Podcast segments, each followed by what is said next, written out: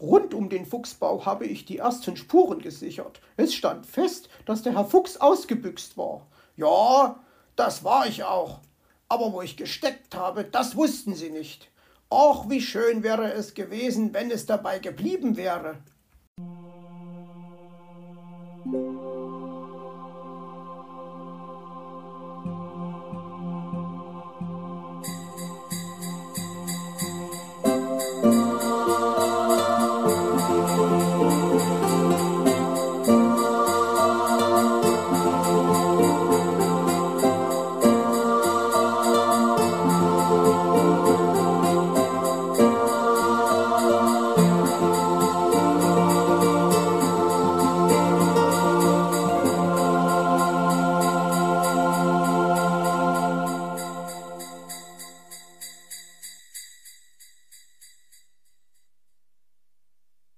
Auf der Spur.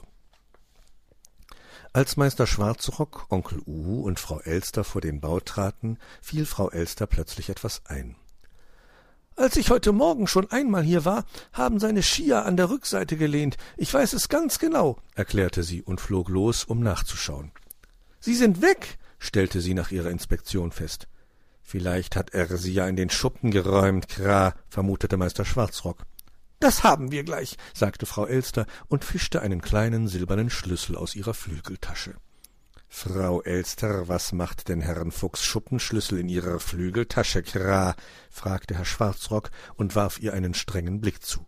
Ach, seien Sie doch nicht immer gleich so spitzfindig. Tun Sie einfach so, als hätten Sie es nicht gesehen. Die Hauptsache ist doch, dass wir seinen Schuppen durchsuchen können, erwiderte Frau Elster und öffnete die Tür. Weg! Sie sind weg! Herr Fuchs ist vor der Arbeit auf seinen Skiern davongefahren. Im freien Stil oder klassisch? fragte Meister Schwarzrock schmunzelnd. Woher soll ich das wissen? zischte Frau Elster und flatterte aufgeregt zum Bau. Sie musste dringend etwas überprüfen. Um auf Ihre Frage zurückzukommen, huhu, natürlich im freien Stil, schließlich hat hier keiner eine Loipe gespurt, wandte sich Onkel Uhu an den Raben, der zufrieden nickte. Nicht schlecht, mein Lieber, Sie haben vorbildlich ermittelt, Kra. Als Frau Elster wieder ins Freie kam, überschlug sich ihre Stimme vor Aufregung. Es ist eindeutig. Der Rotpelz hat sich aus dem Staub gemacht. Sein kleiner Rucksack fehlt. Er hat seine Zahnbürste mitgenommen und sogar sein Nackenkissen. Sicher plant er irgendwo anders zu übernachten. Interessant, Frau Elster, sehr interessant, Kra, resümierte Meister Schwarzrock. Vielleicht hat er auf seiner Flucht Weißohr getroffen und hat ihn gleich mitgenommen, meinte Onkel Uhu.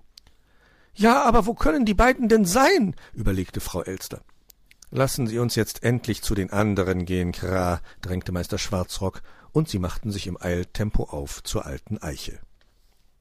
Dort teilten sie dann Zweiergruppen für die Suche ein und verabredeten, sich in einer Stunde wieder an der alten Eiche zu treffen. Wir werden die beiden schon finden, sagte Hoppel. Mauz mit seiner feinen Katernase hat bestimmt den richtigen Riecher. Der Kater schnupperte am frisch gefallenen Schnee und nieste.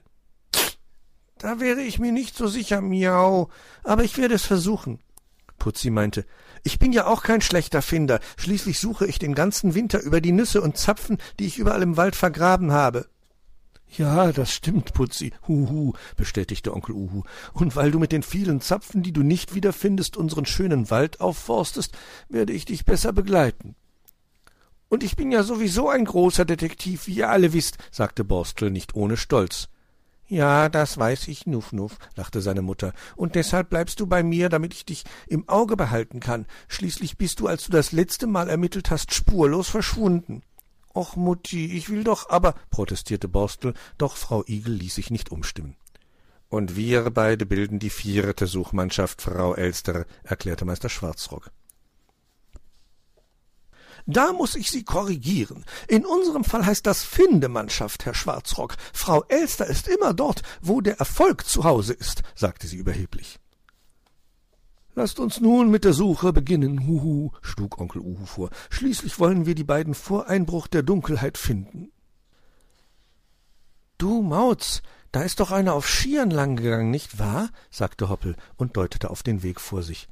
Ja, miau, das sieht ganz danach aus, bestätigte der Kater und steckte seine Nase in den Schnee. Pschi, machte er und hob den Kopf. Was schnüffelst du denn da? wollte Hoppel wissen. Ich wollte prüfen, ob es nach Fuchs riecht, erklärte der Kater und versuchte es erneut. Und was denkst du? erkundigte sich Hoppel, und seine Ohren wackelten aufgeregt. Fuchs, es riecht. Hapschi! Eindeutig. Hapschi! Nach Fuchs. Hapschi! meinte Mauz. Dann folgen wir dieser Spur, entschied Hoppel. Die beiden gingen der Spur nach. Sie zog sich auf ein paar Umwegen zum Waldrand hin. Sieh mal, rief Mauz, da ist noch eine zweite Spur. Miau. Und erneut steckte der Kater seine Nase in den Schnee. Hapschi! nieste er. Du brauchst nichts zu sagen, lachte Hoppel. Die zweite Spur riecht auch nach Fuchs. Ich habe es an deinem Niesen deutlich gehört. Ach, verspotte mich nicht, Hoppelchen. Hapschi! Miau, beschwerte sich Mauz. Lass gut sein, Mauz. Ich bin überzeugt, wir haben die Ausreißer gefunden. Sie sind bestimmt aus dem Märchenwald weggegangen und beide sind auf Skiern unterwegs, erklärte Hoppel. Geht es da nicht zum Zauberwald, Miau? fragte der Kater, und Hoppel nickte. Du Mutti, sieh mal dort an dem Strauch, da hängt eine Franse, die sieht aus wie die von Herrn Fuchs neuem blauen Schal, rief Borstel aufgeregt. Ja, Nuff, Nuff, das stimmt, ich habe ihm den Schal selbst gestrickt, bestätigte die Igelin. Und da, da sind ja Spuren von Skiern. Ob Herr Fuchs hier entlang gegangen ist? wurde der kleine Igel immer aufgeregter. Ja, mein Junge, wir sollten dieser Spur einmal nachgehen, sagte Frau Igel. Und als sie die Spur verfolgten, trafen sie schon bald auf Mauz und Hoppel.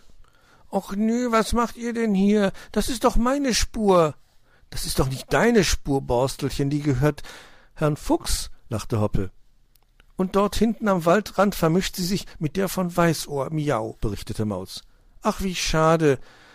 Dabei hätte ich den Fall verschwundene Füchse am liebsten ganz allein gelöst, schmollte Borstel. Das ist doch gar nicht wichtig, wer den Fall löst. Die Hauptsache ist, dass wir Herrn Fuchs und Weißohr gesund und munter wiederfinden, miau, meinte Mauz. Na ja, vielleicht ist es für dich nicht so wichtig, für mich schon, brummte Borstel. Mauz hat völlig recht, Nuff Nuff, mischte sich Frau Igel ein, und Borstel dachte nach. Ja, vielleicht ist es wirklich nicht wichtig, aber schade ist es trotzdem. Ich sehe, wir haben die gleiche Spur verfolgt, huhu, sagte Onkel Uhu, der sich ihnen zusammen mit Putzi näherte. Auch wir sind bis zum Waldrand gelaufen, erklärte das Eichhörnchen, und dort bin ich auf die höchste Tanne geklettert und habe Ausschau gehalten. Die beiden haben sich bestimmt auf den Weg in den Zauberwald gemacht. Das sagt mir meine Katernase auch, bestätigte Mauz. Putzis Entdeckung. Meine Igelnase hätte das bestimmt auch gemeldet, aber sie durfte ja nicht am Waldrand schnuppern, denn als ich mit meiner Mutti dorthin wollte, kamen die beiden von dort zurück, murrte Borstel und sah dabei so entrüstet aus, dass alle lachen mussten.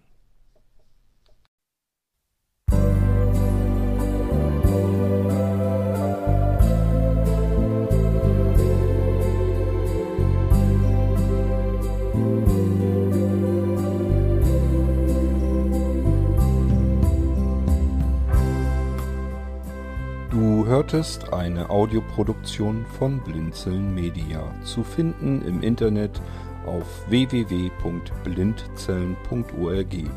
Blinzeln schreibt man in unserem Fall immer mit einem D in der Mitte.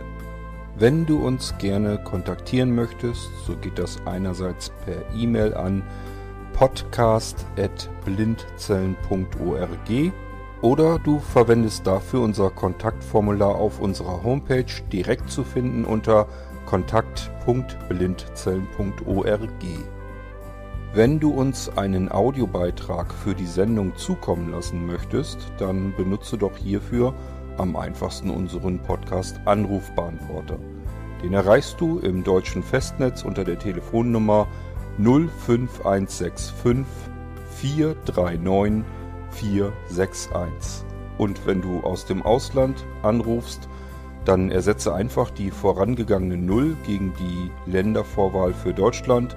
Das ist die 0049.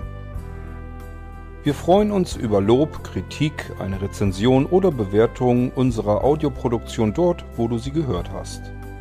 Konnten wir dich hiermit gut unterhalten und informieren?